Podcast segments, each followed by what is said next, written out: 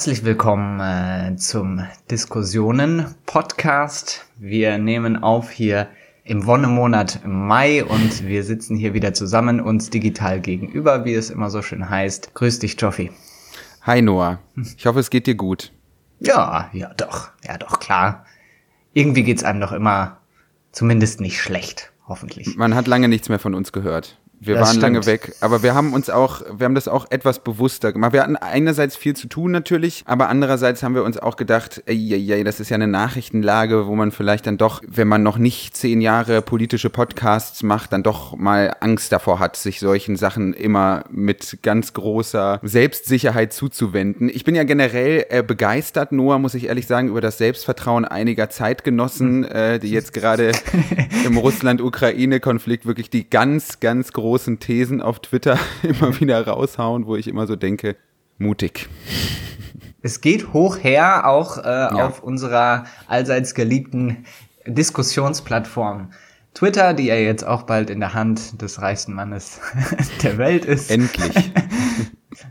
Und wir haben uns aber gedacht, wir besprechen ein bisschen diesen russischen Angriffskrieg und die politischen Verwerfungen, die er in Deutschland auslöst mhm. und schauen uns so ein bisschen diskursanalytisch einfach an, was dazu auf Twitter so gesagt wird, wer sich da so gegenübersteht und wo da äh, sich Konfliktlinien auftun. Vor allem im Hinblick auf die Frage, ist die ganz, ganz große Kritik an Olaf Scholz und an der deutschen Regierung berechtigt? Ist Deutschland zu zögerlich gewesen, wenn es um die Lieferung von schweren Waffensystemen in die Ukraine geht? Woher kommt die Kritik? Mhm. Und was ist da dran? Das ist so ein bisschen unser roter Faden. Da wollen wir genauer hinschauen. Genau, und man kann ja eigentlich auch nochmal sagen, vielleicht auch am Anfang, dass es ja fast schon zwei Diskurse in einem sind oder zwei Diskussionen in einer. Mhm. Ähm, nämlich einerseits so eine Art moralische Frage, ja, wen mhm. unterstützt mhm. man? Ist man feige? Mhm. Und dann gibt es so die ganz technische Frage, von wegen können wir das überhaupt? Äh, was liegt bei uns überhaupt auf Halde, so ungefähr? Äh, was kann man den Ukrainern irgendwie liefern? Also es sind ja zwei so ineinandergreifende Sachen. Und das eine ist so eine moralische Schiene und das andere ist eine ganz technisch, technische Schiene. Ich habe ja den Eindruck, für das Technische scheinen sich gar nicht so viele Leute in Deutschland zu interessieren. Also ich finde das immer äh, doch ähm, verzeiht es mir etwas belustigend, wenn Leute über die Auslieferung von schweren Waffen reden, habe ich immer den Eindruck, die Leute denken, das Zeug steht dann feldfertig und kampffertig nächste Woche Dienstag in der Ukraine in der Landschaft rum, während das ja dann doch noch einige Wochen und gar Monate dauern könnte, bis das dann wirklich dort ist, wo es hin muss. Das muss dahin geliefert werden, diese Konvois müssen bewacht werden, das muss man erstmal infrastrukturell alles organisieren. Also alles dann doch irgendwie nicht so hyperpolitisch politisch, äh, wie es dann an der einen oder anderen Stelle angedeutet wird. Da liegen die Zeitachsen doch immer ein wenig auseinander. Der Thread lässt sich innerhalb von zehn Minuten schreiben, aber das Waffensystem lässt sich eben nicht innerhalb von zehn Stunden ausliefern. Aber das nur am Rande. Da kommen wir ja bestimmt später noch drauf zurück. Meine Frage wäre jetzt aber zum Auftakt so ein bisschen Kulissenarbeit. Was steht da eigentlich im Hintergrund sozusagen der politischen Bühne rum? Ich habe das Gefühl, es gibt in dieser ganzen Diskussion, sollte Deutschland schwere Waffen liefern oder nicht, im Prinzip, wenn man es ein wenig äh, reduktionistisch runterbrechen will, zwei Lager, die mit einem unterschiedlichen Gemütszustand an die Sache rangehen. Es gibt einmal die Leute, die sagen, jede Diskussion, die wir führen, müssen wir vor dem Hintergrund einer konkreten atomaren Gefahr führen. Mhm. Ja. Dass es äh, die eine Gruppe gibt, die eben sagt, sorry Leute, aber ein Atomkrieg ist ein durchaus realistisches Szenario. Und auf der anderen Seite Leute, die eben sagen, nee, das ist ein Bluff von Putin, das macht er nicht. Wir müssen jetzt sozusagen ihn da zurückdrängen. Die Ukraine muss diesen Krieg jetzt gewinnen, was auch immer das dann heißen mag. Ja, also da gibt es ja auch unterschiedliche Definitionen von gewinnen. Das Thema Atom ist ja generell auch in dem ganzen Krieg, mhm. ja, hat eine spezielle Rolle. Man kann mhm. sich ja auch noch mal daran erinnern, dass ja die russischen Truppen auch diese Batterie von Atomkraftwerken in äh, Saporischschja, ich glaube, man spricht es immer falsch aus, mhm. angegriffen haben. Das war ja auch eine Nachricht, die hier äh, für ziemliche Sorge ja, gesorgt hat. Ja. Sorge gesorgt. Und dann das zweite ist natürlich auch im russischen Fernsehen wird auch teilweise ganz offen irgendwie über so mögliche Atomschläge geredet. Das hat alles so ein Geschmäckle und ist natürlich ein Faktor, den man bei der ganzen Sache irgendwie nicht unterschätzen sollte. Da hast du auf jeden Fall schon recht, aber einige Leute sagen eben, na ja, das kann er ja auch nicht wollen. Das ist ja eine Diskussion, nukleare Abschreckung, da gehen wir jetzt weit zurück ins 20. Jahrhundert. Aber ja, das ist alles genau. die Kulisse, vor der das stattfindet. Da hast du recht. Richtig, richtig. Ähm, ich glaube, wir hatten das ja auch im Vorgespräch oder die letzte Woche, in der wir unser Skript für heute zusammengestellt haben. Da haben wir, glaube ich, beide festgestellt, dass es vielleicht auch einfach nach langer Zeit ein Thema sein könnte, bei dem wir an der einen oder anderen Stelle das ein oder andere anders sehen. Davor wollen wir natürlich auch nicht zurückschrecken. Und das, was du in Bezug aufs russische Fernsehen gesagt hast, äh, ist natürlich stimmig. Auch ich habe dort einen kleinen Ausschnitt auf Twitter gesehen, wo sie dann einfach mal gezeigt haben, dass die Rakete dann auch nur 110 Sekunden nach Berlin braucht.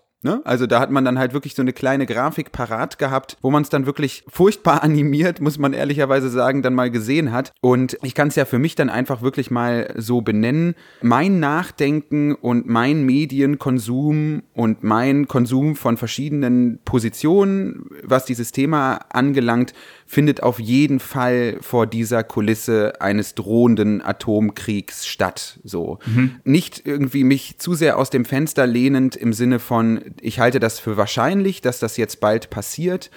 Aber nur um das einmal ganz kurz vorher als Stimmung mitzugeben, ich finde das immer irritierend, dass wir uns ja eigentlich darauf geeinigt haben, mit einem völlig irrationalen äh, Menschen es zu tun zu haben, das ist, glaube ich, Putin auf jeden Fall. Der orientiert sich nicht mehr an dem, was in der realen Welt passiert. Er handelt zutiefst irrational und ich ähm, wüsste nicht, warum er auch vor dem irrationalsten aller Mittel kategorisch zurückschrecken sollte. Von daher, das ist das, was bei mir mhm. als Kulisse vorherrscht, nur um das vorher sozusagen einmal benannt zu haben. Ich kann dich verstehen.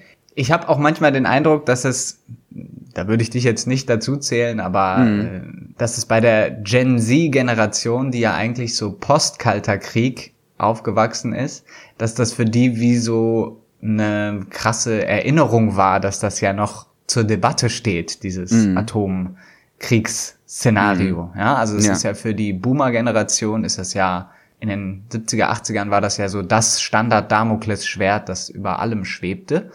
Und äh, in den 90ern und Nullern war das ja erstmal so ein bisschen vom Tisch, sage ich jetzt mal. Also ja. oder ist zumindest in den Hintergrund gerückt. Und jetzt kam das plötzlich so sehr äh, stark wieder aufs Parkett. Zweite Sache, die ich vielleicht noch sagen wollte, es ist natürlich so ein Sport geworden, von den Intellektuellen dieser Welt äh, zu versuchen, in Putins Kopf zu gucken. Ja. ja. ähm, und ja, ich habe da auch noch keine keine Patentlösung für gefunden, aber ich glaube, es ist eine Mischung aus Irrationalität und Rationalität. Da können wir ja gleich auch noch mal ganz kurz drauf zurückkommen. Unbedingt. Dann in medias res. Lass uns in medias res. Äh, genau. Zum Krieg werden wir jetzt vielleicht gar nicht mehr so viel sagen. Die Nachrichten sind ja sowieso voll davon. Deswegen hier nur ganz kurz und überblicksartig. Russland führt seit Ende Februar einen völkerrechtswidrigen Angriffskrieg gegen die Ukraine, der bisher nur an Brutalität und Intensität hinzugewonnen hat und bisher hat sich der Krieg aber anders entwickelt als vom Kreml erwünscht. Die Ukraine leistet relativ heftigen Widerstand und hat die russischen Truppen beispielsweise wieder aus dem Bereich um Kiew vertrieben. Aber mhm. dafür toben jetzt die Kämpfe im Osten und Süden umso stärker und es gibt auch Menschenrechtsverletzungen. Es werden äh, wird von Massentötungen, von Massenvergewaltigungen berichtet und dieser Krieg ist wirklich einer der grausamsten dieses Jahrhunderts bisher. Und jetzt mhm. aber äh, zu unserem eigentlichen, wirklichen äh, Thema, nämlich den Auswirkungen dieses Krieges auf die deutsche Außen- und Russlandpolitik. Und die wird, ja, man kann mal sagen, so ein bisschen auf den Kopf gestellt. Wir sind ja hier ein Podcast, der immer mit Tweets arbeitet. Deswegen habe ich mal einen rausgesucht, der das vielleicht so ein bisschen zusammenfasst. Und zwar von dem Autor Anders Aslund, glaube ich, wird es ausgesprochen, ich bin mir aber nicht sicher. Und er schreibt auf Englisch, Germany's whole foreign policy, Ostpolitik and Wandel durch Handel have collapsed. The new German government appears to do the best to improve Germany's situation, but poor things, they have a lot to do. Also ähm, äh, auf Deutsch nochmal zusammengefasst, ja, also diese ganze Außenpolitik Deutschlands äh, in Richtung Osten, also Wandel durch Handel, ja, man, man handelt mit den Russen und dann werden die auch am Ende brav. Und ähm, die Ostpolitik von Brandt, all das ist jetzt irgendwie so ein bisschen zu Staub zerfallen. Mhm in Angesicht dieses Krieges und jetzt äh, wird in Berlin heftig am Ruder gerissen, könnte man sagen. Die Zeitenwende, wie sie so gerne bezeichnet wird. Ne? Man ändert dann schon das Denken. Fundamental, ja, Wandel durch Handel ist in diesem Fall mit Russland mit Sicherheit ein Konzept, was dann doch nicht so funktioniert hat, wie man sich das vorgestellt hat. Was ich aber da immer so ganz interessant finde, ist, wie ist es jetzt eigentlich gerade für Angela Merkel? Also ich habe auch auf Twitter ähm, diese wunderschöne Bezeichnung gelesen, äh, Hashtag Long Merkel. ne? Also dass, dass man jetzt wirklich erst so nach einem halben Jahr dann wirklich so die Spätfolgen sozusagen der 16 Jahre unter Angela Merkel zu spüren bekommt und natürlich nicht nur auf, auf dieser Ebene, aber vor allem auch auf dieser Ebene. Das interessiert mich dann schon, wie die so im Ruhestand irgendwie über die eigene äh, Politik auch gegenüber Russland nachdenkt, aber das können wir natürlich alles nicht wissen. Diese Bücher werden dann irgendwann erst noch geschrieben werden. Aber okay, jetzt kommt hier eine kleine Lücke zutage, aber hat sie sich nicht letztens geäußert und irgendwas verteidigt? Das weiß ich gar nicht so genau. Es ist jetzt nicht so, dass sie im, äh, im Diskurs regelmäßig eine Rolle spielt, sie sich regelmäßig irgendwie in Interviews, äh, in Interviewsituationen begibt und halt mal so ganz ausschweifend erklärt, wie sie das denn alles so gemeint hat. das passiert auf jeden Fall nicht. Genau, aber man kann halt irgendwie festhalten, das klingt in dem Tweet von Aslund schon an, dieses wiedervereinigte Deutschland der Berliner Republik, also das äh, Deutschland der letzten 30 Jahre, so der Vorwurf, äh, hat sich eine ziemlich unehrliche Russlandpolitik gezimmert, die gerne die billige Energie aus Sibirien genommen hat und ansonsten eben die Augen vor den autokratischen Zügen des neuen Russlands unter Putin zugemacht. Also man hat sich sozusagen die Rosine rausgepickt und dann aber so, ja, hm, ja, ist ja schon ein Autokrat, aber muss ja irgendwie weitergehen und so. Naja, man kann ja schon im Angesicht von einem äh, Gerhard Schröder, der einfach völlig cool, als wäre es nichts, zu seinem Moskauer Buddy steht und halt irgendwie ja. auch so, ach ja, ihr wollt mir die Ehren, Ehrenbürgerschaft da von Hannover aberkennen? Ja, macht ruhig. Nee, kein, nee, nee. Würde mich aber auch nicht interessieren. Nein, aber ich meine, ich weiß nicht, wie es dir geht, aber ich erinnere mich noch ganz gut an die Wahl von Joe Biden und ich habe danach so eine Nachricht aufgefasst, die wir auch hier im Podcast mal besprochen haben. Ich glaube damals mit Samuel Kramer. Und zwar, dass sozusagen äh, die beiden Administrationen damals den Klimaschutz oder klimapolitische Politik als Teil der nationalen Sicherheit auf einmal mhm.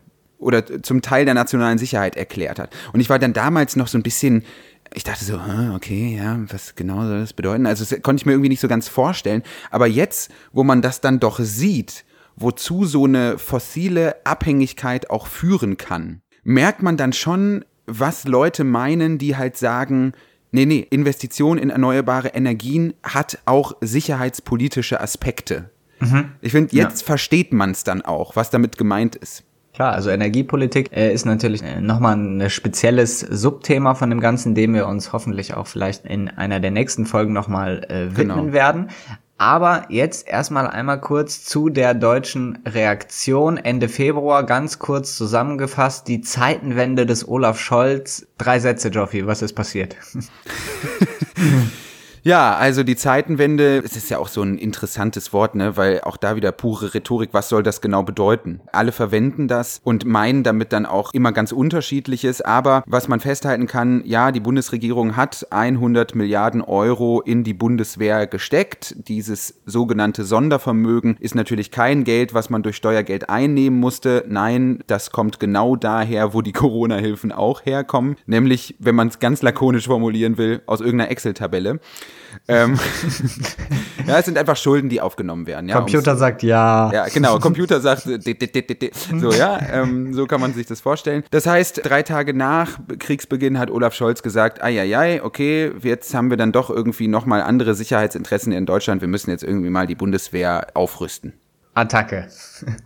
Ja, wenn man so möchte. Ich meine, es wurde natürlich auch noch auf anderen Ebenen darüber diskutiert. Dann haben sie irgendwie großen Texte geschrieben, brauchen wir jetzt eine neue alte Form der Männlichkeit und der Gro deutsche Großstadtmann, der kann ja nur kochen und trägt Punkte Socken. Ich weiß ja nicht, wie es dir geht, nur, aber ich erkenne da nicht unbedingt einen Widerspruch, als ob man entweder sein Land verteidigen kann oder kochen. So, als ob das so bei der Musterung halt so ist, so, ja, so letzte Frage an den Bewerber und man fragt ihn so, ja, kannst du Spaghetti Carbonara? Und er sagt halt so, äh, mit Ei oder mit Sahne. Und der Prüfer so, nee, das ist schon zu viel Wissen. Sorry, du bist raus. aber gut, das ist eben auch Zeitenwende, aber wir wollen uns natürlich jetzt erstmal auf diese 100 Millionen konzentrieren. Danach ist aber erstmal nicht so viel passiert. Oder? Genau. Ich habe hier auch noch mal einen Artikel aus der Foreign Policy mir zu Gemüte geführt. Da schreibt Alex Bolfras von der ETH Zürich. Mhm kurz auf Englisch. Er kritisiert eben, dass dann halt irgendwie doch nicht so gut läuft wie von Scholz angekündigt. Er schreibt, Germany is also hindered by its commitment to a supposedly values-based foreign policy in which Berlin prioritizes trade and diplomacy over the military elements of statecraft. Some believe that that was part of an honest reckoning with the nation's crimes in World War II, but in fact the Western German state under NATO had a robust Military. Also der Vorwurf ist, dass sich Deutschland so unter dem militärischen Schutzschild der Amerikaner irgendwie so versteckt und dann aber so ein bisschen moralisch sich groß aufspielt. Und da versucht jetzt Scholz natürlich irgendwie mit diesen 100 Millionen so gegenzulenken. Man ist jetzt so, oh, oh, oh, so klappt's irgendwie doch nicht. Wir brauchen doch noch irgendwas so in die Richtung. Also ich kann mich auch daran erinnern, dass sich 2012, als bei der Bundeswehr eben die Wehrpflicht abgeschafft wurde, dass man da ja auch noch so Diskussionen hatte, so braucht man das überhaupt? Mhm. Ähm, ich habe das auch so den Eindruck, dass Deutschland natürlich aufgrund dieser Vergangenheit im Nationalsozialismus so diesen, diesen ähm, nichts mit Militär eigentlich am Hut haben will oder zumindest nur wenig und halt eben die meistens die anderen so machen lässt und ja, das wird jetzt aber wiederum Deutschland so ein bisschen zum Vorwurf gemacht. Ne? Also dieser Alex Bolfras spricht dann auch von einer sogenannten Learned Helplessness, also die Deutschen hätten sich angewöhnt, hilflos zu sein gegenüber äh, militärischen Aggressionen und so. Ja, man kann ja nichts machen. Man kann ja nur eine diplomatische Lösung finden. Was hältst du von diesem Vorwurf? Ich verstehe, woher der kommt, so. Und ich verstehe natürlich auch die vorwurfsvolle Haltung der Ukraine in Richtung Deutschland. Das erlebt jetzt ja, glaube ich, eine, eine Verbesserung. Frank-Walter Steinmeier und Zelensky haben jetzt ja endlich telefoniert. Gratulation an alle Beteiligten. ich verstehe, woher der Vorwurf kommt. Ich finde immer nur, dass diese angelernte Hilflosigkeit im Prinzip meiner Idealvorstellung einer deutschen Außenpolitik sehr nahe kommt. also okay. ich fand, mhm. also ich fand das äh, bis Ausbruch dieses Konflikts völlig richtig, dass gerade Deutschland auch aufgrund der Vergangenheit sich aus diesen militärischen Konflikten so gut es geht heraushält. Und ich meine, wir haben ja hier auch schon an anderer Stelle auch in Bezug zu China diese Ideologie des äh, Wandels durch, äh, durch Handel schon besprochen und kritisiert. Aber, und das fällt einem extrem schwer, das so zu sagen, ich habe manchmal den Eindruck, es wird jetzt auch jeder Fortschritt zurückgedreht, weil mhm. ich traue es fast nicht, es auszusprechen, aber wir haben jetzt gerade ja erstmal nur einen Krieg in der Ukraine. Das klingt schrecklich. Also es klingt so, als ähm, als würde ich das verharmlosen wollen, was ich natürlich nicht möchte, das ist ganz, ganz schlimm. Aber es ist ja jetzt mitnichten so, dass wir einen Konflikt hätten, an dem militärisch zumindest mehr als zwei Parteien beteiligt sind.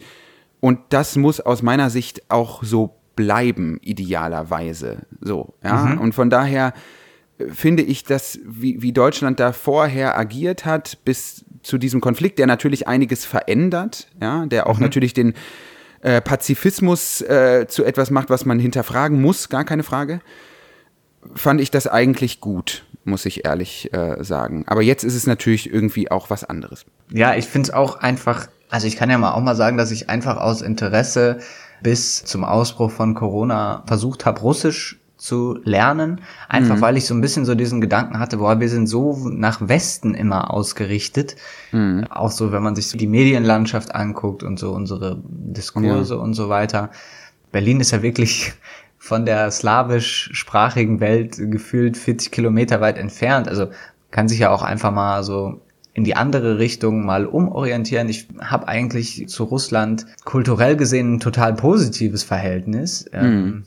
Bin deswegen eigentlich auch immer so offen gewesen dafür, mit denen zu kooperieren oder so. Aber mhm. ja, es scheint ja dann doch jetzt in, im Zuge dieses Krieges so herausgekommen zu sein, dass da auch auf russischer Seite extrem viel Groll und auch wie so eine Art Wut des Parias irgendwie angesammelt hat. Weißt du, mhm. was ich meine? So, so ein bisschen so der Hass des, ja nicht Ausgestoßenen, aber des, ich kann es schwer in Worte fassen, aber weißt du so ein bisschen, was ich meine, dass da so eine, so eine, sowas, wenn man Länder so ein bisschen mit einer Psyche ausgestattet mhm. sieht, dass sich da schon arg was angesammelt hat, glaube ich. Und das ja, ja. bricht jetzt hoch. Und angesichts dessen noch weiter so dieses Hey, Peace, Leute, ja, ist halt irgendwie schwer.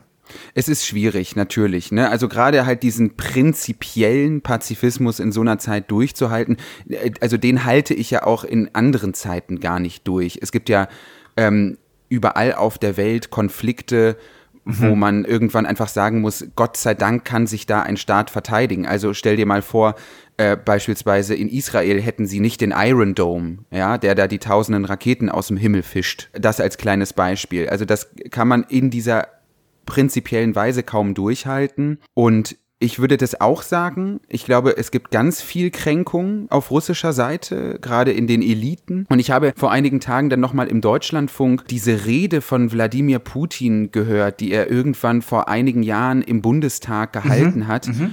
Wo er dann plötzlich vom Russischen ins Deutsche gewechselt ist und die Leute wirklich ganz direkt angesprochen hat und wirklich auch um einen NATO-Beitritt Russlands sozusagen gebeten hat, wo man dann wirklich auch an den Gesichtern der Abgeordneten sah, okay, alles klar, man richtet sich auf, man äh, hat dann doch nicht mehr die Arme überkreuzt und ist irgendwie auch bewegt gewesen davon, was da jetzt auf einmal passiert. War schon irgendwie ein historischer Moment. Und ich will überhaupt gar nichts darüber sagen, wie ernst war das damals äh, gemeint. Ja, mhm, also mhm. ich will jetzt hier nicht irgendwie sagen, ja, hätte man ihn doch in die NATO geholt, da fehlt mir absolut die Expertise. Aber das zeigt dann schon, glaube ich, dass die Frustration auf russischer Seite enorm ist. Das muss gar nicht berechtigt sein, aber nur feststellend, die Frustration dem Westen gegenüber ist vor Ort, glaube ich, enorm. Mhm, Man ja, ist schon ja, sehr ja, gekränkt und zurückgewiesen so. Ja, und gleichzeitig dann auch noch dieses Verhältnis zur Ukraine, da können wir vielleicht auch noch mal gleich ein ganz kleines bisschen drauf eingehen. Jetzt aber ganz kurz zurück zu dem Thema Waffenlieferungen jo. im Angesicht dieses Krieges. Hier schreibt Michael Roth, Mitglied des Bundestages von der SPD und ist eine der Stimmen in der Partei, die da äh, diesen Kurswechsel, glaube ich, so ein bisschen forciert. Auch wieder Englisch, es tut mir sehr leid.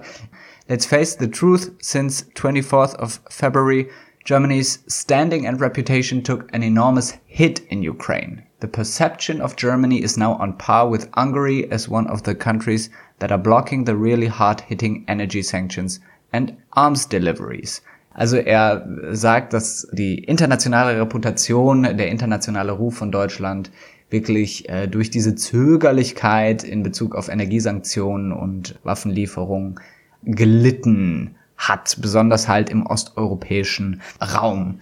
Das hat vielleicht seinen stärksten Ausdruck darin gefunden, dass Zelensky eben Steinmeier nicht empfangen wollte. Ich bin dieser Meinung eigentlich auch und du bist mhm. jetzt aber so ein bisschen wolltest noch zumindest dazu etwas sagen, nämlich dass man Deutschland hier vielleicht ein bisschen zu Unrecht diesen schwarzen Peter zuschiebt. Genau, also einerseits habe ich auch irgendwie mal in die internationalen Medien geschaut und konnte sozusagen diesen ganz großen kollektiven Vorwurf Deutschland gegenüber tatsächlich so gar nicht finden. Und dann kann man ja nochmal genauer in die Argumente schauen, also in den Vorwurf vor allem, dem Deutschland da ausgesetzt ist. So. Der Hauptvorwurf ist ja, andere kleinere, ärmere Staaten liefern bedeutend mehr Waffen als Deutschland warum sind die denn so zögerlich und so weiter und so fort. Ne? Also die Ukraine will eben Panzer- und Luftabwehrraketen und Haubitzen, also eben schwere Waffensysteme, was mit Sicherheit aus ukrainischer Sicht eine absolut nachvollziehbare Forderung ist, das ist gar keine Frage. Und der Vorwurf lautet eben, wie schon gesagt, wie kann es sein, dass beispielsweise die Slowakei, also gemessen am BIP, ein kleines Land schwere Waffen liefert, aber Deutschland nicht, was ja jetzt nicht mehr aktuell ist, weil seit gestern dem 5. Mai ist ja klar, Deutschland wird zumindest sieben Panzerhaubitzen ausliefern. Und bei den Panzern sieht das ja ganz ähnlich aus. Aber vielleicht zu Anfang zu diesem Argument der Slowakei. Ja, das kann man sich dann doch nochmal genauer angucken. Was hat die Slowakei geliefert? Flugabwehrsysteme vom Typ S-300 schwere Waffensysteme. Und warum hat die Slowakei das gemacht? Weil Deutschland und Frankreich vorher zugesichert haben, dass man der Slowakei als Ausgleich dafür eigene Flugabwehrsysteme vom Typ Patriot zur Verfügung stellt. Ja, und das ist so ein kleines, feines Detail, was den Kritikerinnen und Kritikern der deutschen Zögerlichkeit so mein Eindruck nicht wirklich besprechenswert vorkommt, wenn die ganz großen mhm, okay. äh, Twitter-Vorwürfe dazu gemacht haben. Ne? Und jetzt kann man sich natürlich, um das noch ganz kurz abzuschließen, jetzt kann man sich fragen, warum nicht gleich halt diese Patriots, also diese deutschen Luftabwehrsysteme, Raketenabwehrsysteme in die Ukraine schiffen, weil, wie eben schon angedeutet, gleich halt eben hier einige Wochen und Monate meint. Ja, und dann nochmal ganz kurz zu den Panzern. Es geht halt dabei um die Marder. Davon hat die Bundeswehr tatsächlich einige hundert. Und das klingt zwar viel, ist aber recht wenig. Und wir wissen es ja, dass die Bundeswehr dann doch technisch in einem nicht ganz tollen Zustand ist. Und jetzt lese ich ganz kurz vor aus einem Erklärstück mit dem Titel Keine Bundeswehrmarder für die Ukraine? Fragezeichen auf der Seite Soldat und Technik. Okay, also jetzt hier die Fachzeitschriften, ja? Ich, ich zitiere. Den Zustand der Bundeswehr kann man kritisieren und sollte diesen schnellstmöglich verbessern. Das sei jetzt mal so dahingestellt. Die Entscheidung, keine Marder liefern zu wollen, darf man aber erst kritisieren, wenn einem der Preis bewusst ist, den diese Entscheidung mit sich bringt. Und dieser ist hoch, viel höher, als sich manch Kritiker bewusst ist, denn im Endeffekt würde eine Lieferung der Schützenpanzer Marder bedeuten, und jetzt wird's interessant, dass die Bundeswehr für die nächsten Jahre, insbesondere dann, wenn der Krieg noch länger dauern sollte, einen großen Teil der heeresspezifischen Zusagen an die NATO wieder absagen müsste.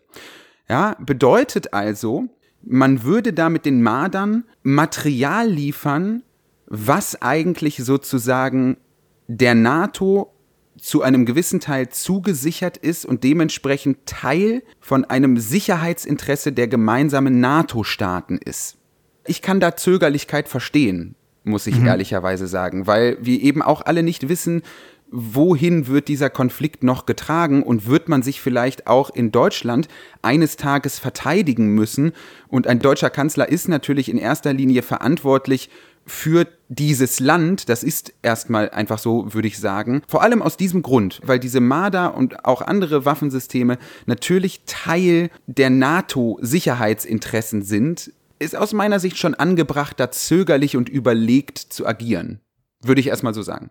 Es gibt dann natürlich das Gegenargument, dass man dann halt sagt, ja, gerade ist quasi die ukrainische Armee die Bundeswehr in Anführungsstrichen. Mhm. Das ist wie, als wenn ich sagen würde, ja, wie gesagt, ich referiere jetzt das Argument, ja. Mhm. Dass man sagen würde, oh nee, äh, den Feuerlöscher äh, kann ich jetzt gerade nicht benutzen, äh, den brauche ich noch, wenn es später ein größeres Feuer gibt mhm. oder so. Weißt du? Ja, kann ich nachvollziehen, ja. Also das ist dann so die Gegenrede, die ich dann so gesehen habe, dass man dann halt sagt, ja, gut, man muss das jetzt da im Schach halten, damit sich das eben nicht ausweitet und deswegen müsse dieses Material jetzt dahin geliefert werden. Am Ende muss ich jetzt auch mal ganz kurz gestehen, dass, äh, dass man da halt immer auch nur einen bestimmten Rahmen überblicken kann. Genau.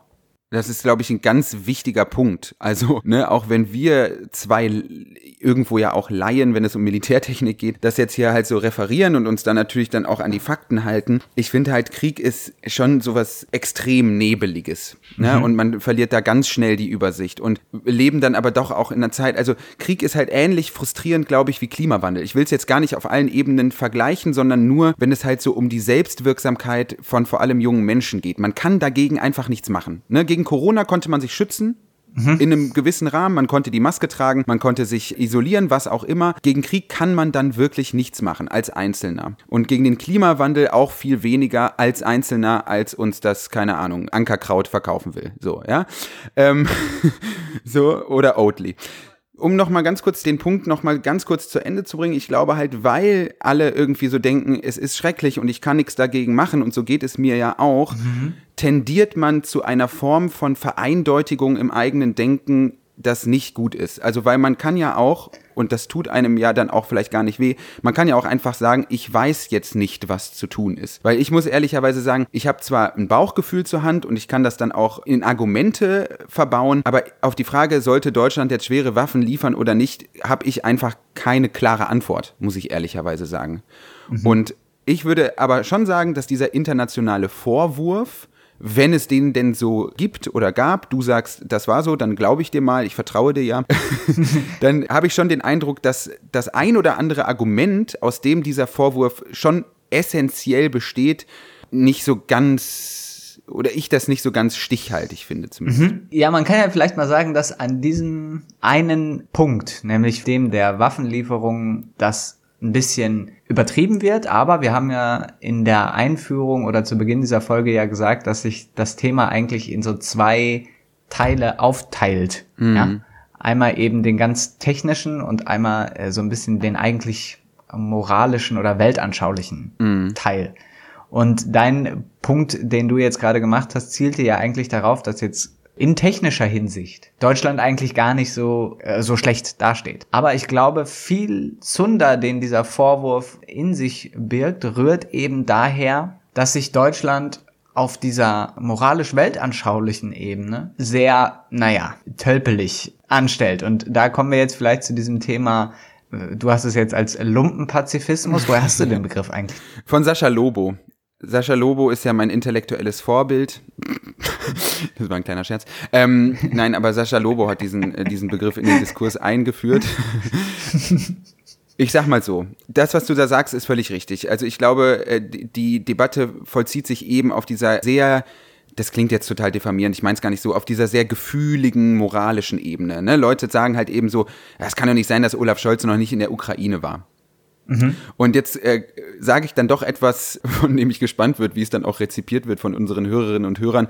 Aber ich muss ehrlicherweise sagen, ich bin extrem froh, dass Olaf Scholz seine Abwägung bezüglich der Lieferung schwerer Waffen von Deutschland aus gemacht hat. Also weil ich einfach dann, das hört man dann immer wieder, auch in den Formaten, die ich höre, wird davon gesprochen, dass Krieg etwas wahnsinnig Infektiöses ist. Also einmal vor Ort sein, und man kann sich dem dann doch einfach emotional überhaupt nicht mehr entziehen. Natürlich. Ich glaube, wenn du da hinfährst und dir da einer sagt, ey, hier sind Leute abgekratzt und du siehst irgendwelche mhm. zerbombten, natürlich macht das was mit dir. Du gehst ja dann nicht ja. wieder raus und sagst so, ah ja, gut, das habe ich mir jetzt auch mal angeguckt und weiter geht's. Jetzt Wahlkampfveranstaltungen in Kastrop Rauxel. ja, stimmt, es ist ja auch NRW-Landtagswahl, aber das sei wann anders besprochen. Ja, genau. Lass uns doch vielleicht mal noch über diesen Lumpenpazifismus sprechen. Gut, ja, wir können ja auch einfach mal referieren, was denn eigentlich das Argument dieser Lumpenpazifisten in Anführungsstrichen ist, wenn wir jetzt mal Sascha Lobo hier zu Wort kommen lassen wollen. Und zwar, ähm, es gab ja einen Brief in der Emma, einen offenen Brief an Scholz, mhm. der ihn dafür gelobt hat, dass er halt eben so abwägt. Und wir können uns den vielleicht auch nochmal ganz kurz zumindest eine kleine Passage zu Gemüte führen. Hier steht, wir warnen vor einem zweifachen Irrtum. Zum einen, dass die Verantwortung für die Gefahr einer Eskalation zum atomaren Konflikt allein den ursprünglichen Aggressor angehe und nicht auch diejenigen, die im sehenden Auges ein Motiv zu einem gegebenenfalls verbrecherischen Handeln liefern. Und zum anderen, dass die Entscheidung über die moralische Verantwortbarkeit der weiteren Kosten, in Anführungsstrichen, an Menschenleben unter der ukrainischen Zivilbevölkerung ausschließlich in die Zuständigkeit ihrer Regierung falle. Moralische verbindliche Normen sind universaler Natur. Und davor kommt sogar noch der Satz, selbst der berechtigte Widerstand gegen einen Aggressor steht zu dem menschlichen Leid der ukrainischen Zivilbevölkerung irgendwann in einem unerträglichen Missverhältnis. Also das ist so ein bisschen dieses Ding, da kommt einmal wieder heraus, was du am Anfang gesagt hast, diese Sorge vor dem Atomkrieg, das dürfe man eben nicht außer Acht lassen. Und naja, irgendwie spielt da ja auch so dieser Gedanke mit, naja, wenn man jetzt irgendwie auf Putin zugeht, dann macht man erst Waffenstillstand und dann Frieden und dann einigt man sich gütig, Russland bekommt irgendwie die östlichen ukrainischen Republiken und dann ist irgendwie so gut. Jetzt können wir vielleicht auch in die Diskussion einsteigen, wo mhm. wir vielleicht auch so ein bisschen, wo es ein bisschen auseinandergeht. Mhm. Und da muss ich mich schon der Kritik jetzt von Linksliberalo Twitter oder wie auch immer anschließen, die ich ja sonst eigentlich häufig kritisiere. Mhm. Aber das finde ich ist echt so ein Mindset, so, komm Leute, wir wollen das ja alles nicht, ja. Wir wollen jetzt, dass wieder Frieden ist, jetzt Jetzt vertragt euch aber auch mal wieder, während da irgendwie Leuten die Fingernägel rausgerissen werden in ja. den besetzten Gebieten, Frauenmassen vergewaltigt werden, wo ich mir denke, ey Leute, der, ihr könnt euch das doch nicht wirklich aussuchen. Wenn ihr einen Aggressor habt, der mhm. euch das aufzwingt, dann noch anzukommen und zu sagen, nee, also ich möchte jetzt, dass hier wieder Frieden ist. Also was ist denn das für eine Logik? Gut, ja, gut, jetzt kannst du gerne dagegen reden, aber ich muss da schon sagen, dass ich, also das, was da auch Reinhard Merkel bei Lanz geliefert hat, ja, hm, also es muss ja jetzt erstmal Friedensgespräche und so weiter und so fort, wo man, wo ich mir denke, ey, merkst du es nicht, dass da wirklich ein ethnonationalistischer Angriffskrieg geführt wird? Hm.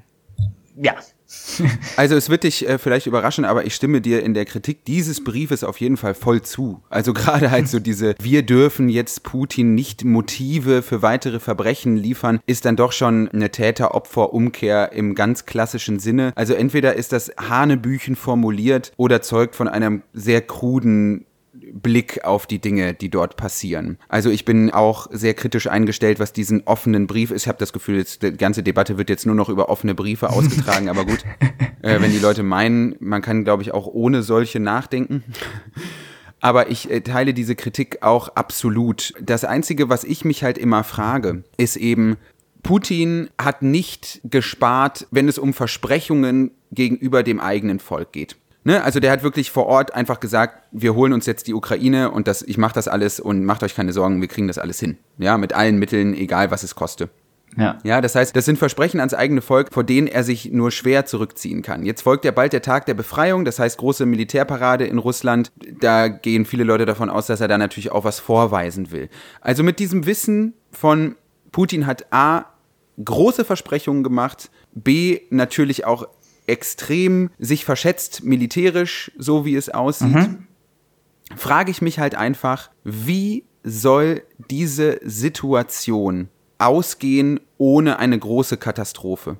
Wenn die Ukraine diesen Krieg gewinnt, was auch immer das dann heißen mag, aus Sicht der Ukraine heißt das ja dann tatsächlich auch, wir holen naja, uns die Krim dass zurück. Dass die territoriale die Integrität wiederhergestellt wird und dass die russischen genau. Truppen sich aus der Ukraine zurückziehen. Das ist, also ich, ich weiß gar nicht so richtig, was du jetzt meinst, dass man nicht weiß, was das Ziel sein soll. Das Ziel ist, dass die Russen sich zurückziehen in ihrem eigenen Land. Da können sie ja machen, was sie wollen. Auf jeden Fall. Sehe ich ganz genauso. Ich teile dieses Ziel auch. Ne? Nur ich glaube, Zelensky hat ja beispielsweise auch gesagt, dass er dann schon auch die Krim ähm, ähm, beispielsweise vollkommen zu Recht eben dann äh, wieder als ukrainisches äh, Territorium markiert sehen will, was ja, äh, sind wir uns, glaube ich, einig, vollkommen eine berechtigte Forderung ist.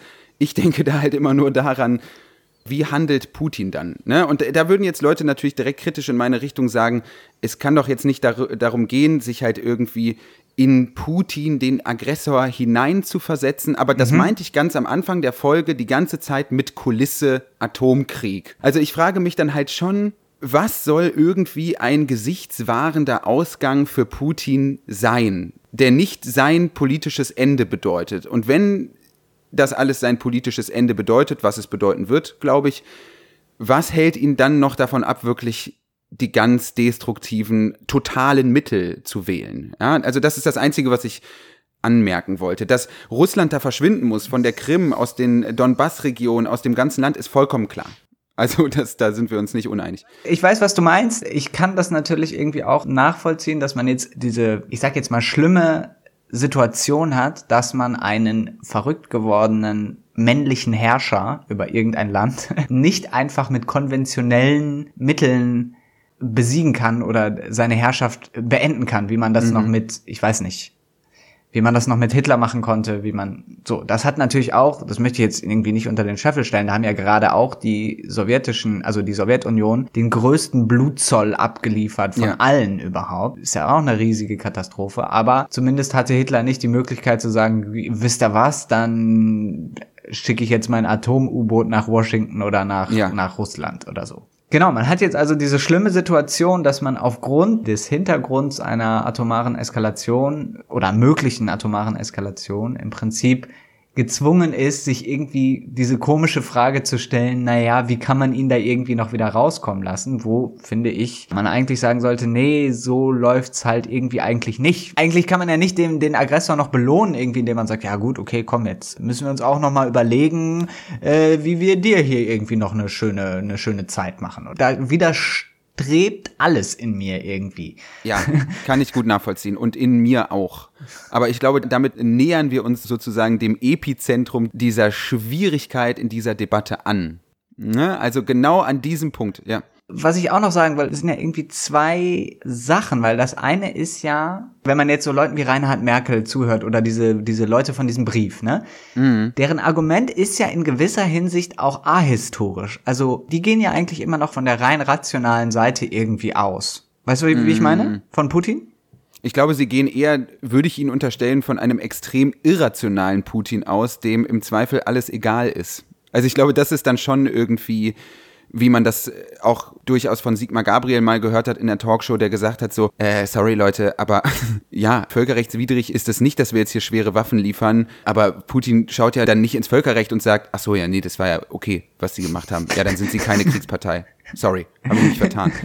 So, also ich glaube schon, sie planen mit einem irrationalen Putin. Vielleicht ist es auch eine komische Mischung, aber man, an manchen Punkten der Diskussion wird ja so getan, als ob das irgendwie so eine rein rationale oder spieltheoretische Angelegenheit ja, ist. Voll. Ja, irgendwie so, hey, man muss nur einfach irgendwie ein Angebot machen und dann setzt man sich da irgendwie zusammen und dann ist halt irgendwie alles gut, dann baldowert man das so aus und dann geht man, es ist so, so ein bisschen so eine so Krämerseelen argumentieren, so ein bisschen. Ich finde so, aber eben, aber ich finde aber eben auch genau auf beiden Seiten. Das Problem Problem all dieser Argumentation, ob es jetzt deine ist oder meine, wir sind uns ja auch in vielerlei Hinsicht einig, wir wissen eben alle nicht, was dann passiert. So, ja, wir wissen nicht, wie reagiert Putin sozusagen auf eine militärische Niederlage in der Ukraine. Wir wissen aber ganz genauso nicht, wie reagiert Putin, wenn sich die Ukraine jetzt ergibt. Also ist dann halt irgendwie da Friede, Freude, Eierkuchen? Ja, ja nee, das meine ich halt eben mit ahistorisch. Es verkennt doch dieses Argument verkennt doch, dass wir es mit einer Entwicklung seit dem Mauerfall zu tun haben, die mhm. am Ende auf diese eine Konfrontation von zwei Ordnungen, wenn man so möchte, hinausläuft. Mhm. Du hast gerade Putins Rede am, im Bundestag nochmal vorgebracht, mhm. wo er dann Anfang der 2000er, glaube ich, noch so ein bisschen jung und pausbäckig in die Welt äh, hinausgelaufen ist und halt irgendwie dachte, ja, man kann das irgendwie schon schaffen. Und da gab es ja dann auch, kann ich vielleicht gleich nochmal kurz was vorlesen, so ein bisschen diesen Gedanken, dass sich Russland so in so ein Greater Eurasia in so ein mm. Groß-Eurasien irgendwie so integriert ja. irgendwie, mm. ne? Und da hat der ja auch gesagt, ja, ist ganz wichtig, die Verhältnisse zwischen Deutschland und Russland, das ist irgendwie historisch gewachsen und das muss man hegen und pflegen und so. Mm. Und seit 2011, 2012 und ganz spezifisch seit 2014 habe ich so diesen Eindruck, dass diese Idee vom Tisch ist, dass er Russland als separaten Bereich sieht und eigentlich im Prinzip den postsowjetischen Bereich wiederbeleben möchte, aber halt unter so einem wie viel, ja, wie, was könnte man sagen, viel dunkleren, äh, es ist so mhm. wie so ein dunkler Wiedergänger der, der Sowjetunion, ja, okay, das hat ja. irgendwie nicht geklappt, die ist zerbrochen und jetzt, ich meine, diese Rede, mit der er den Krieg begründet hat, hat ja auch gesagt, na ja, Lenin wäre eigentlich schuld an der ganzen Misere, ja, ja. weil er es erlaubt hat, dass das russische Reich in einzelne Republiken aufgeteilt wird. Und jetzt hat sich eben quasi eine Republik selbstständig gemacht, nämlich die Ukraine. Und die müssen jetzt quasi dafür bestraft werden. Also es hat ja auch ein ganz, ganz also aus einer historischen Beleidigung halt eben erwachsene Wut, wo man nicht einfach sagen kann, so, komm mal, hier, wir setzen uns jetzt mal hin und dann machen wir hier 50-50 oder was weiß ich und dann verpissen sich alle wieder nach Hause. So einfach ist das eben nicht. Nee, und vor allem, also was man dann wirklich ganz klar sagen muss, also gerade halt so diese Rede von Putin, wo er dann sagt so, ja, also hier, keine Ahnung, Anfang des 20. Jahrhunderts waren ja die und die Grenzen hier eingezogen und so. Also, also sorry, aber wie weit wollen wir dann zurückgehen? Ja, also wie weit will dann jedes Land nochmal zurückgehen und sagen, also 350 Jahre vorher gehörte uns aber das hier. So, ja, also das ist doch dann irgendwann das ist einfach Unsinn. Also das ist halt dann wirklich pure Propaganda. So, das ist irgendwie, man kann schon fast sagen, psychotisch. Da werde ich jetzt Ärger für kriegen, aber gut, ich sag's jetzt einfach so, weil das ist doch irre. Entschuldigung, aber diese Vorstellung. Man, man, darf halt eben auch nicht vergessen, dass da so eine Art Hobbyhistoriker da in Russland am Ruder ist, der sich halt das irgendwie so zusammenzimmert. Ja, ist ja wirklich so. Dass ja, halt so. ja, also ich erkläre euch ja. jetzt mal hier, was hier historisch falsch gelaufen ist und ja, so weiter und so fort. Man kann jetzt natürlich nach äh, vielen Fehlern suchen, aber es gibt in Russland eigentlich diese Vorstellung von einem geeinten eurasischen Raum von wirklich, also es klingt jetzt so ein bisschen wahnhaft, von Lissabon nach Vladivostok, vom Atlantik zum Pazifik und in diesem eurasischen Raum würde natürlich Russland und Moskau würden natürlich eine riesige Rolle spielen, so ungefähr. Und ja, also wenn sie das sozusagen militärisch ermöglichen können, weil das wäre ja auch nochmal ein Punkt. Also wenn Leute halt sagen, die Ukraine ist das Erste und dann folgt ja der Rest Europa, darf man sich ja schon mal die Frage stellen, mit welchem Material. Ja, ja, ja, klar, natürlich, so, aber ne? dieser Anspruch an sich ist eigentlich da. Ich kann, das können wir auch nochmal verlinken. Also, mhm. ich finde es total abgefahren. Seitdem ich das kenne, bin ich immer erstaunter darüber. Noch letztes Jahr hat Putin in der Zeit, auf Zeit Online, ein mhm. Essay veröffentlicht, mhm. wo er im Prinzip das auch so ein bisschen so sagt. Also manchmal habe ich auch den Eindruck, so, die Leute reden auch so darüber, ohne sich wirklich dann auch mal mit den Äußerungen davon irgendwie zu beschäftigen, also die da aus Russland kommen. Mhm. Und er schreibt, wir, er meint, wir Russen, wir hofften, dass das Ende des Kalten Krieges ein Sieg für ganz Europa bedeuten würde. Nicht mehr lange, so schien es, und Charles de Gaulles Traum vom geeinten Kontinent würde Wirklichkeit werden. Mhm. Und das weniger geografisch vom Atlantik bis hin zum Ural, als vielmehr kulturell und zivilisatorisch von Lissabon bis Vladivostok. Mhm. Gerade in diesem Sinne, in der Logik der Gestaltung eines großen Europas, das durch gemeinsame Werte und Interessen zusammengehalten würde, wollte Russland seine Beziehungen zu den Europäern aufbauen. Und dann, es setzte sich jedoch ein anderer Ansatz durch. Diesem lag die Erweiterung der Nordatlantischen Allianz zugrunde, die selbst ein Relikt des Kalten Krieges war.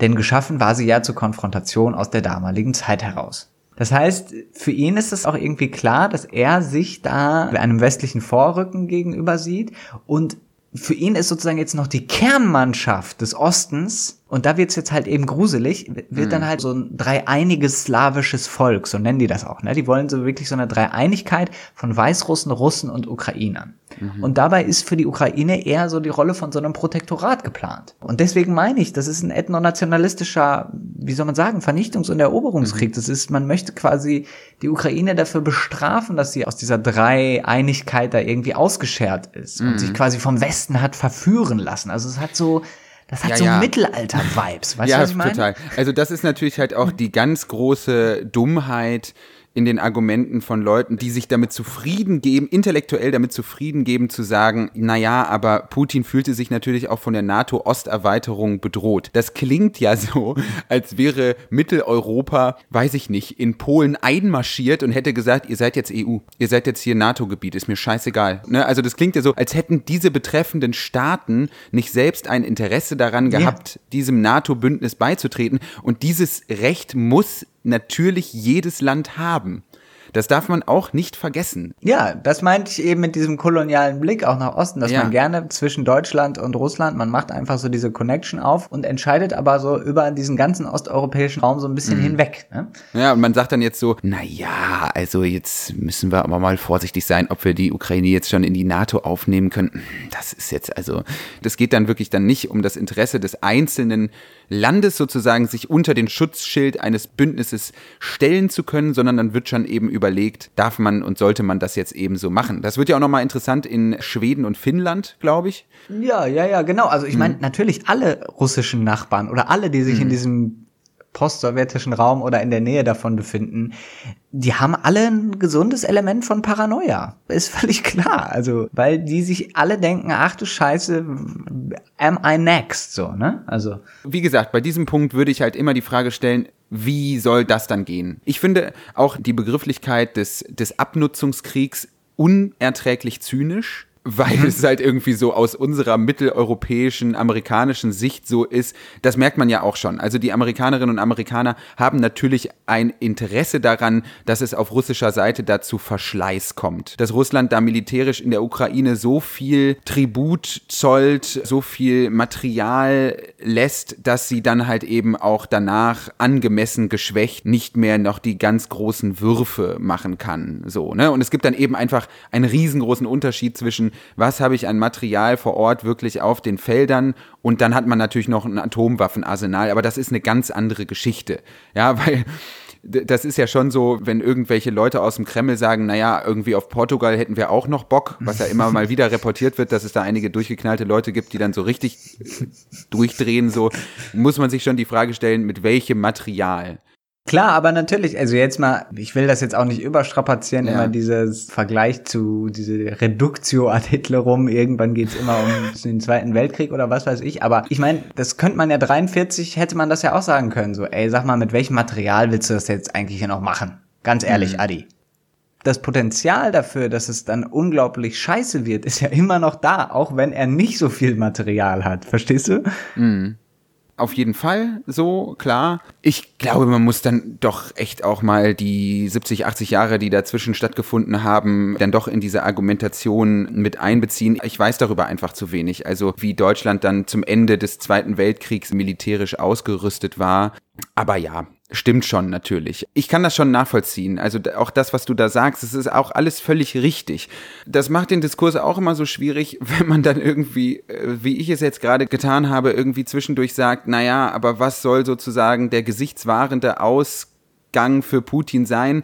Ich weiß, dass das die Gemüter schon erhitzt. Und habe dann direkt ja. den Reflex zu sagen, äh, Leute, sorry, ich finde das alles scheiße, was da passiert. Ich glaube, das ist auch das, was Sascha Lobo meint, äh, als er letztens auf Twitter gepostet hat, dass der Satz, ich verurteile den russischen Angriffskrieg zutiefst, aber das neue, ich bin ja kein Rassist, aber sei.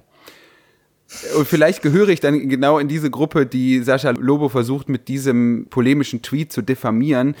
Ich habe nur einfach Angst also sorry, sorry, okay, ich muss es dann einfach wirklich, ja, ja, ich muss ja, es dann einfach wirklich mal so sagen, halt so, ne? Es ist jetzt nicht so, dass ich jeden Tag hier panisch zu Hause sitze und mir überlege, ach du Scheiße, wie ist es denn jetzt alles? Keine Ahnung, jetzt äh, mit Sohn und so, das spielt ja dann auch nochmal eine andere Rolle. Aber ich sehe da einfach dann doch eine konkretere Gefahr am Himmel, dass es halt zu einer ganz großen Katastrophe kommt und da überlegt man dann halt irgendwie schon, wie man da vielleicht irgendwie mit nicht militärischen Mitteln rauskommt, aber vielleicht ist das auch einfach alles Verkennung der neuen Realität, wie es so oft heißt.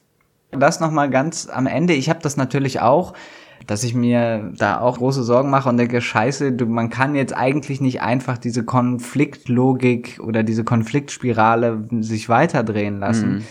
Andererseits kann man jetzt auch nicht einfach sagen, ja gut, okay, komm, wir geben auf, wir legen uns jetzt hier hin, ähm, mhm. wenn einem von jemand anders einfach der Konflikt aufgezwungen wird. Und vielleicht ist das auch noch so ein ganz komischer Zustand jetzt, auch hier in, in Deutschland oder generell vielleicht in Europa, dass man eigentlich noch so tut, als ob das alles irgendwie noch gut geht und als ob man das irgendwie aussetzen kann. Und ich sag jetzt mal so zugespitzt, man verweigert sich so ein bisschen dem Zusammensturz dieses Ende der Geschichte Gedankens. Weißt du, wie ich meine? So, man macht einfach so weiter und man möchte nicht so recht wahrhaben, dass es jetzt einfach wieder passiert, dass es jetzt einfach wieder Krieg gibt und dass man einfach ob man will oder nicht, irgendwie mit an Bord ist. Ich meine, der Westen ist ja auch auf wirtschaftlicher Ebene sowieso schon mit an Bord. Die Wirtschaftssanktionen sind ja sozusagen kriegerische Handlungen auf ökonomischer Ebene und zwar vollkommen zu Recht. So, mhm. ja, also das will ich direkt dazu sagen. Nur die Frage ist doch, was ist denn jetzt damit gemeint? Also was bedeutet dann jetzt der Ausruf, aber wir haben doch Krieg? Das ist ja auch das, was Marina Weiß Weißbrand, Band, ja. ja, Weißbrand immer mal wieder in Talkshows sagt, sie sagt, wir sind bereits im Krieg. Aber was bedeutet das? Also haben wir dann jetzt den dritten Weltkrieg? So, oder?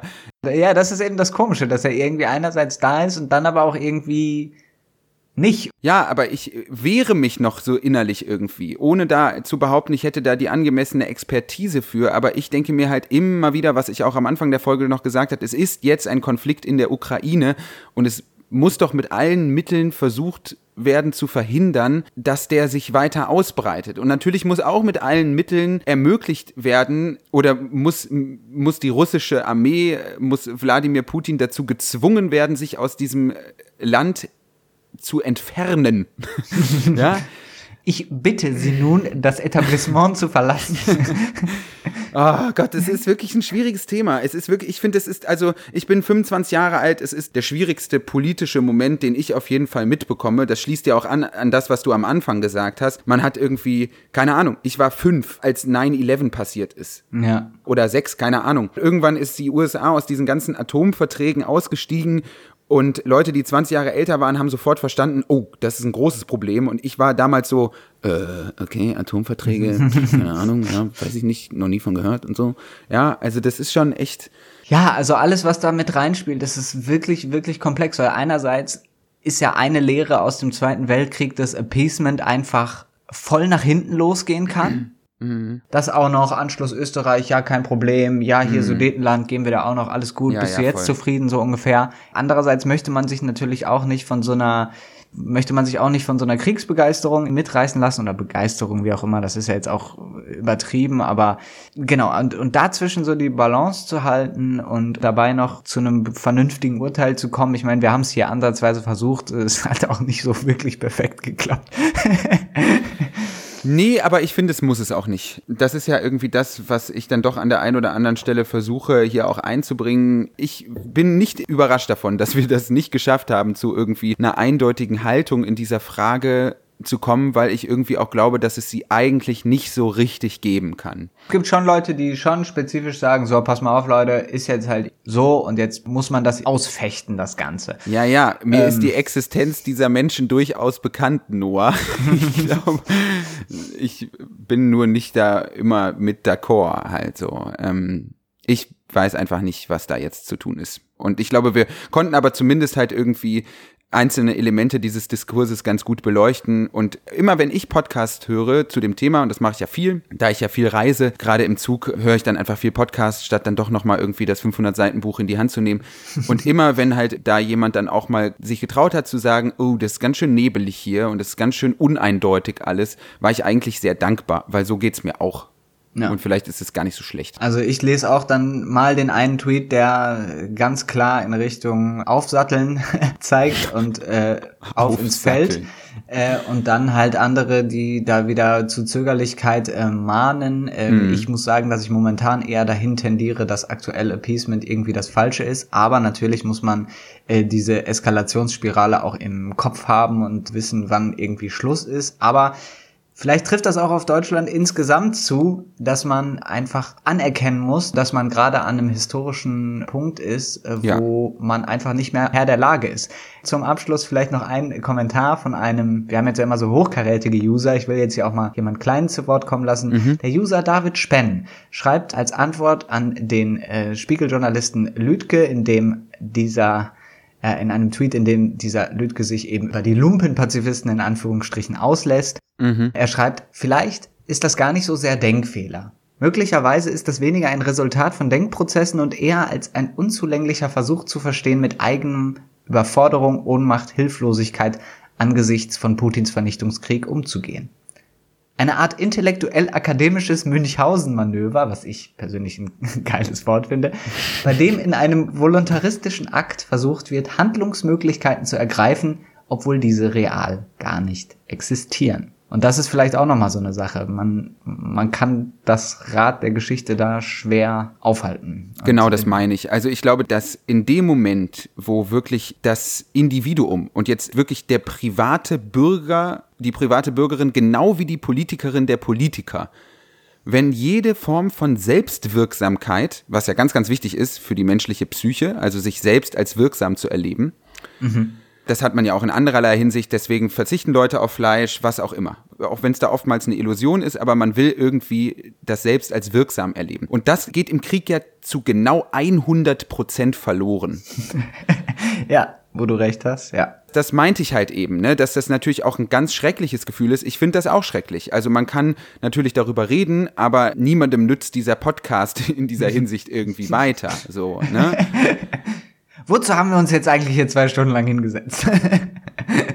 es ist ja egal, welcher Politiker gerade zu Putin fährt, sie kommen alle mit leeren Händen wieder. Das muss man ja einfach so sagen. Also auch auf dieser politischen Ebene gibt es eine ganz, ganz große Form kränkender, nicht vorhandener Selbstwirksamkeit alles ist sehr unwirksam. Jedes Selbst in Deutschland fühlt sich relativ unwirksam gerade.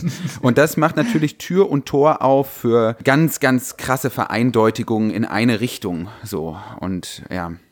Gut, mit dieser Ambivalenz wollen wir uns, glaube ich, verabschieden, denn genau. äh, auch wir sind nur zwei Larrys, die ab und zu auf der Bühne stehen. Nein, ich will uns gar nicht so schlecht machen. Wir haben ja hier äh, viel seziert, was da so ja. bei Twitter an Meinungen herumschwirrt, ist, Mhm. obliegt jetzt dem Hörer oder der Hörerin, äh, sich selber ein Bild dazu zu machen. Und selbstverständlich ist das ja auch nur ein Ausschnitt aus der ganzen Diskussion.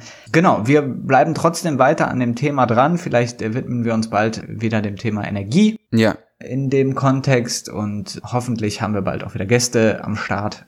mit Sicherheit. Es geht auf jeden Fall weiter, dieses feine Projekt.